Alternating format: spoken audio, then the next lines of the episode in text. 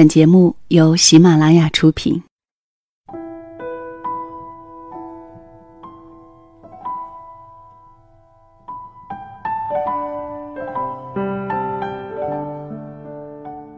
这里是两个人一些事，谢谢你的到来，我是小溪，春晓的晓，希望的希。有听友给小溪留言，告诉小溪一些难过或者是迷茫的故事，而我最常说的话是：先去沟通，多沟通，然后再做决定。其实你知道吗？两个人相处最让人无奈，也最让人遗憾的。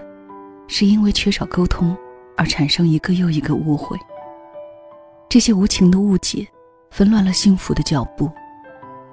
当命运的死结终于用代价打开，一切都为时已晚。今天我要讲述给你的这个故事便是如此，以下讲给你听。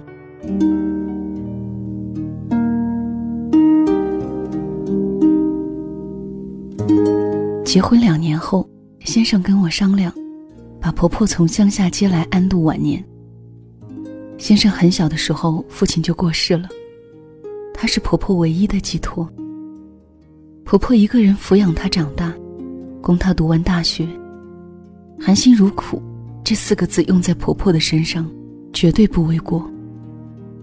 我连连说好，马上给婆婆收拾出一间南向带阳台的房间，可以晒太阳。养花草什么的。先生站在阳光充足的房间，一句话都没有说，却突然举起我，在房间里转圈儿。在我张牙舞爪求饶的时候，先生说：“接咱妈去。”先生身材高大，我喜欢贴着他的胸口，感觉娇小的身体随时可以被他抓起来塞进口袋。当我和先生发生争执。而又不肯屈服时，先生就把我举起来，在脑袋上方摇摇晃晃，一直到我吓得求饶。这种惊恐的快乐，让我迷恋。婆婆在乡下的习惯一时改不掉。我习惯买束鲜花摆在客厅里。婆婆后来实在忍不住了：“你们娃娃不知道过日子，买花干什么？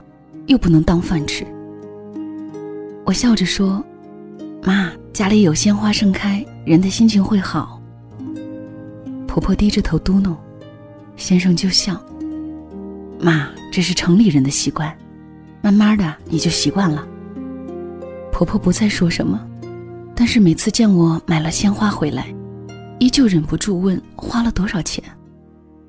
我说了，他就啧啧咂嘴。有时见我买大包小包的东西回家。他就问这个多少钱，那个多少钱。我一一如实回答，他的嘴就咂得更响了。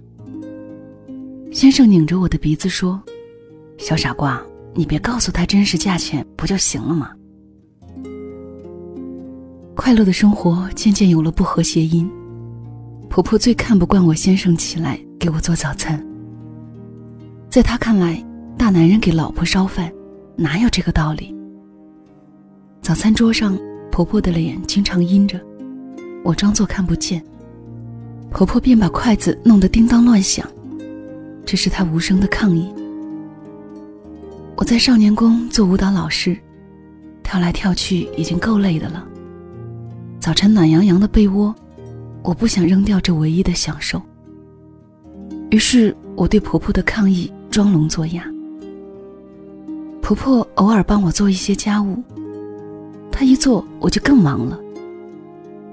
比如，她把垃圾袋通通收集起来，说等攒够了卖废塑料，搞得家里到处都是废塑料袋。他不舍得用洗洁精洗碗，为了不伤他的自尊，我只好偷偷再洗一遍。一次，我晚上偷偷洗碗，被婆婆看见了，她啪的一声摔上门，趴在自己的房间里放声大哭。先生左右为难，事后，先生一晚上没跟我说话。我撒娇耍赖，他也不理我。我火了，问他：“我究竟哪里做错了？”先生瞪着我说：“你就不能迁就一下？碗再不干净也吃不死人吧？”后来好长一段时间，婆婆不跟我说话，家里的气氛开始逐渐尴尬。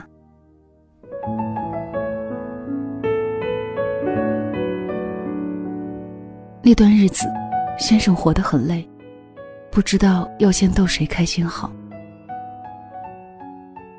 婆婆为了不让儿子做早餐，义无反顾地承担起烧早饭的重任。婆婆看着先生吃得快乐。再看看我，用眼神谴责我没有尽到做妻子的责任。为了逃避尴尬，我只好在上班的路上买包奶打发自己。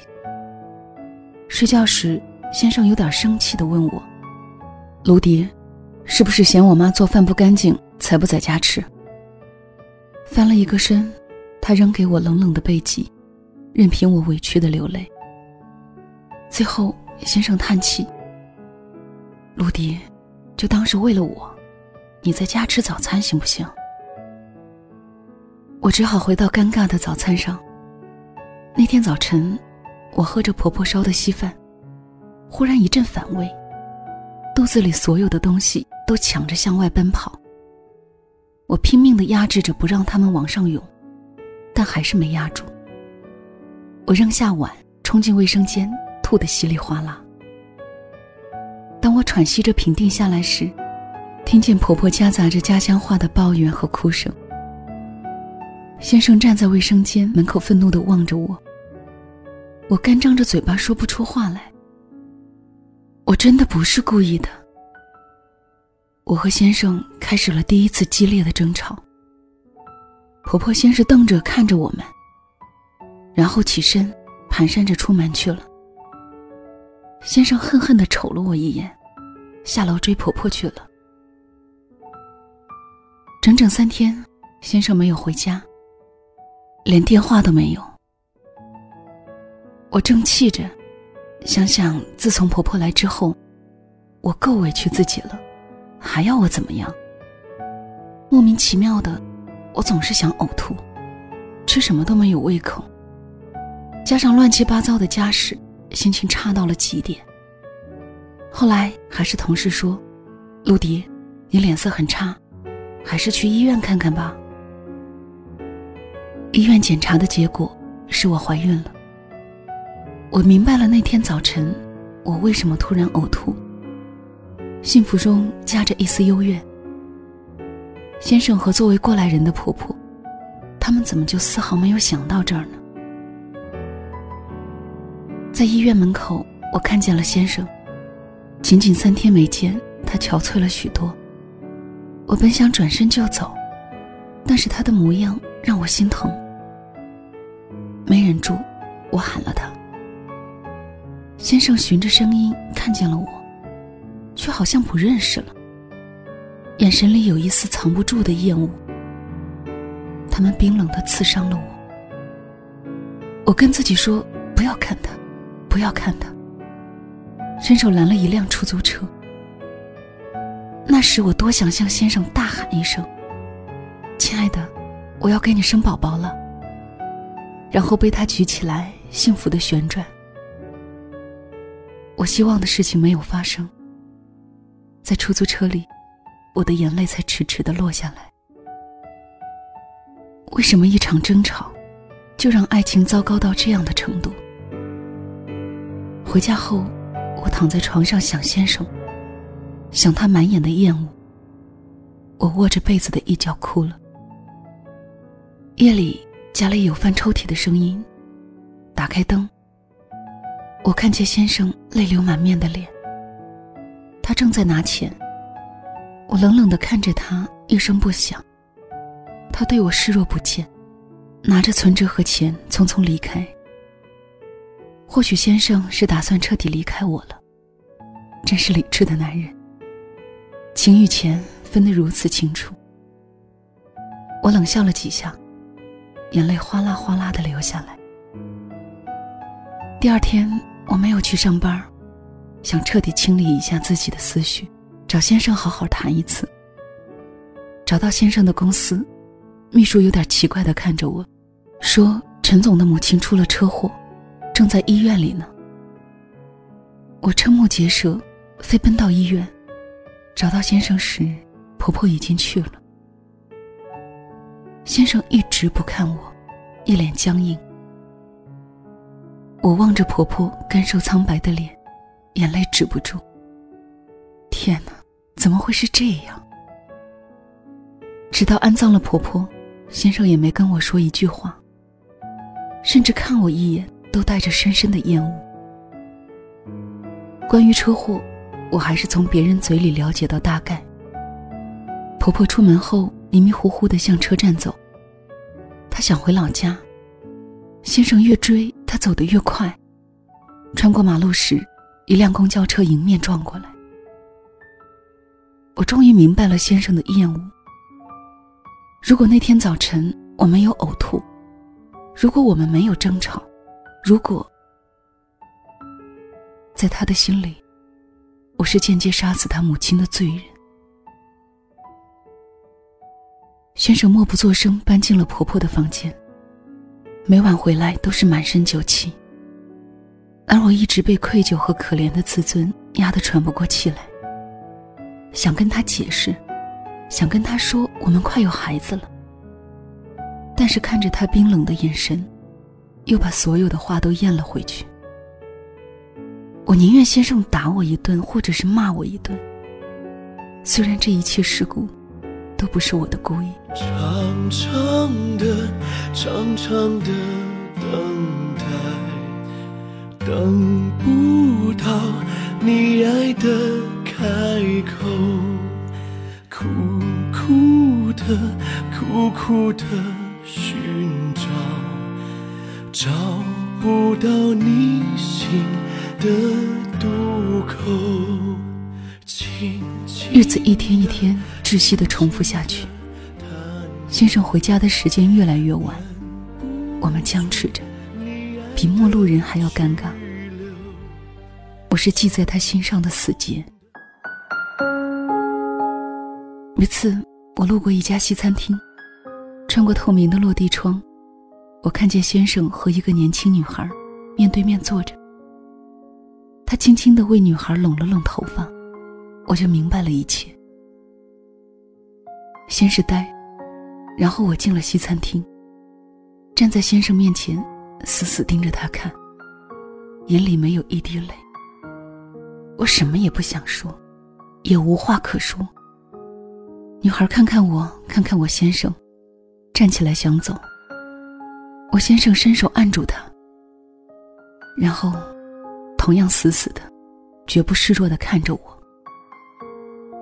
我只能听见自己缓慢的心跳，一下一下，跳动在濒临死亡般的苍白边缘。输了的是我。如果再站下去，我会和肚子里的孩子一起倒下。那一夜，先生没有回家。他用这样的方式让我明白，随着婆婆的去世，我们的爱情也死了。先生再也没有回来。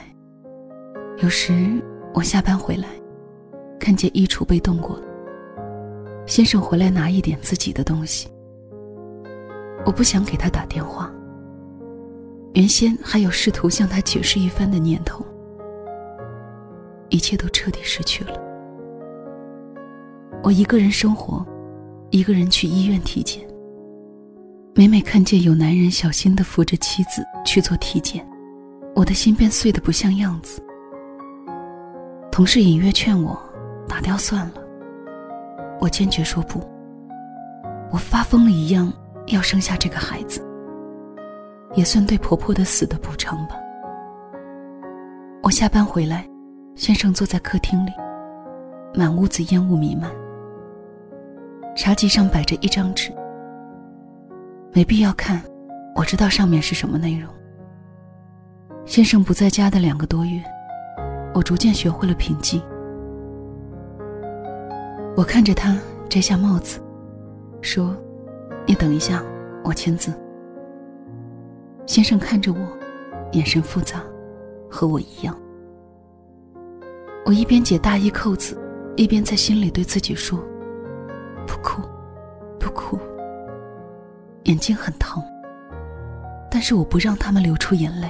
忍住说我爱你，这纷扰的爱情何时停息？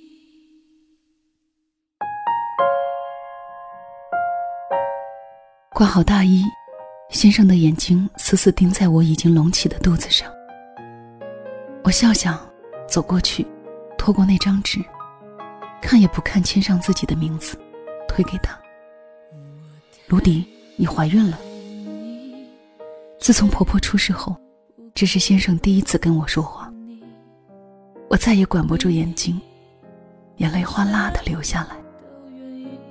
我说：“是啊，不过没事，你可以走了。”先生没走，黑暗里我们对望着。先生慢慢趴在我身上，眼泪湿透了被子。而在我心里，很多东西已经很远了，远到即使我奔跑都拿不到了。不记得先生跟我说过多少遍对不起，我也曾经以为自己会原谅，却不能。在西餐厅，先生当着那个女孩的面，他看我的冰冷眼神，这辈子我都忘不了。我们在彼此心上。画上了深深的伤痕。我的是无意的，他的是刻意的。除了想起肚子里的孩子时，心里是暖的。对先生，我心冷如霜。不吃他买的任何东西，不要他的任何礼物，不跟他说话。从在那张纸上签字起，婚姻。以及爱情，统统在我的心里消亡。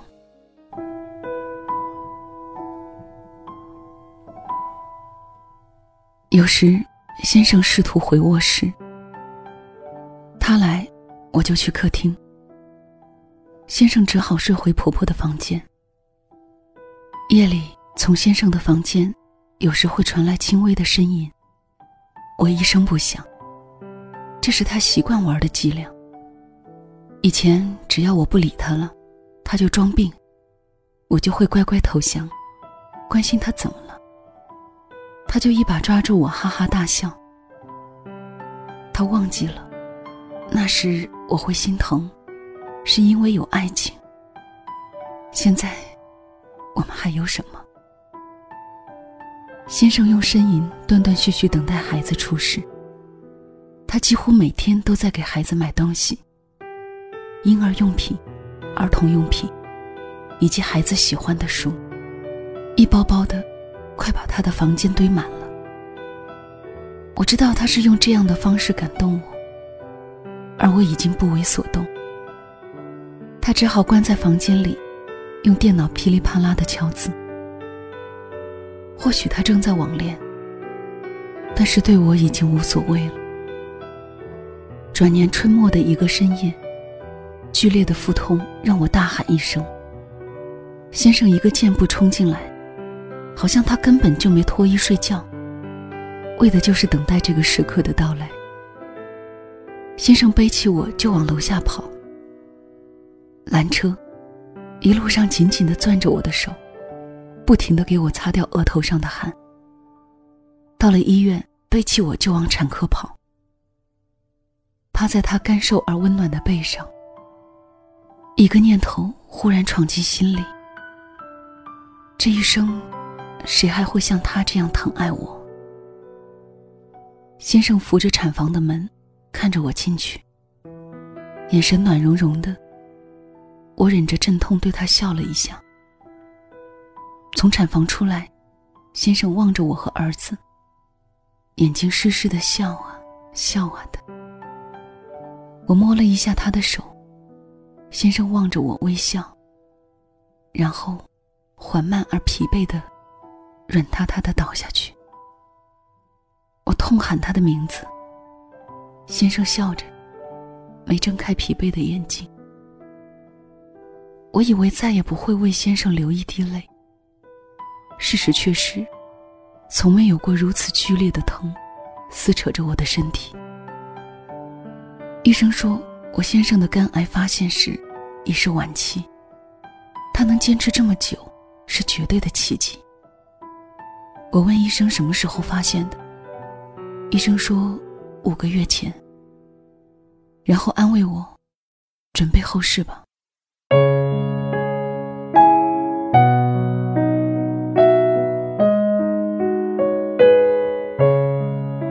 不顾护士的阻拦，回家，冲进先生的房间，打开电脑，心一下子被疼窒息了。先生的肝癌在五个月前就已发现，他的呻吟是真的，我居然还以为电脑上的二十万字是先生写给儿子的留言。孩子，为了你，我一直在坚持。等看你一眼再倒下，是我现在最大的愿望。我知道你的一生会有很多快乐，或者遇到挫折。如果我能够陪你经历这个成长历程，该是多么快乐！但是爸爸没有这个机会了。爸爸在电脑上把你一生可能遇到的问题，一一的写下来。等你遇到这些问题时，可以参考爸爸的意见，孩子，写完这二十多万字，我感觉像陪你经历了整个成长过程。真的，爸爸很快乐。好好爱你的妈妈，她很辛苦，是最爱你的人，也是我最爱的人。从儿子去幼儿园到读小学，读中学、大学。到工作以及爱情，各个方面，事无巨细的都写到了。先生也给我写了信，亲爱的，娶了你是我一辈子最大的幸福。原谅我对你的伤害，原谅我隐瞒了病情，因为我想让你有个好的心情，等待孩子的出生。亲爱的，如果你哭了。说明你已经原谅我了，我就笑。这些礼物，我担心没有机会亲自送给孩子了。麻烦你每年替我送他几份。包装盒子上都写着送礼物的日期。回到医院，先生依旧在昏迷中。我把儿子抱过来，放在他身边。我说：“你睁开眼笑一下。”我要让儿子记住，他在你怀抱里的温暖。先生艰难地睁开眼，微微地笑了一下。儿子依偎在他怀里，舞动粉色的小手。我咔嚓咔嚓按快门，泪水在脸上恣意地流。对不起，离开你。能再陪你，抱歉了，让你伤心。最后一次，答应我别再惦记。感谢你为我送行，来世相遇，我们再继续。对不起，离开你，不能再陪你。这里是两个人一些事，节目文稿和音乐信息可以在小溪微信里找到，微信号是两个人一些事的全拼。当一个误解发生时，如果没有及时解开，可能就会因此而催生出其他的误会。两个人的情感有时候很脆弱，经不起一个又一个误会的稀释。所以，两个人在一起能够沟通，能够说话，就应该多说话，多交流。只要还能一起说说话，就是幸福的。好了，这期节目就到这里了，谢谢你的收听，晚安。我会分离，快些轮回找你。对不起，离开你，不能再陪你，不能再哄你开心。对不起，离开你，我做了最后的。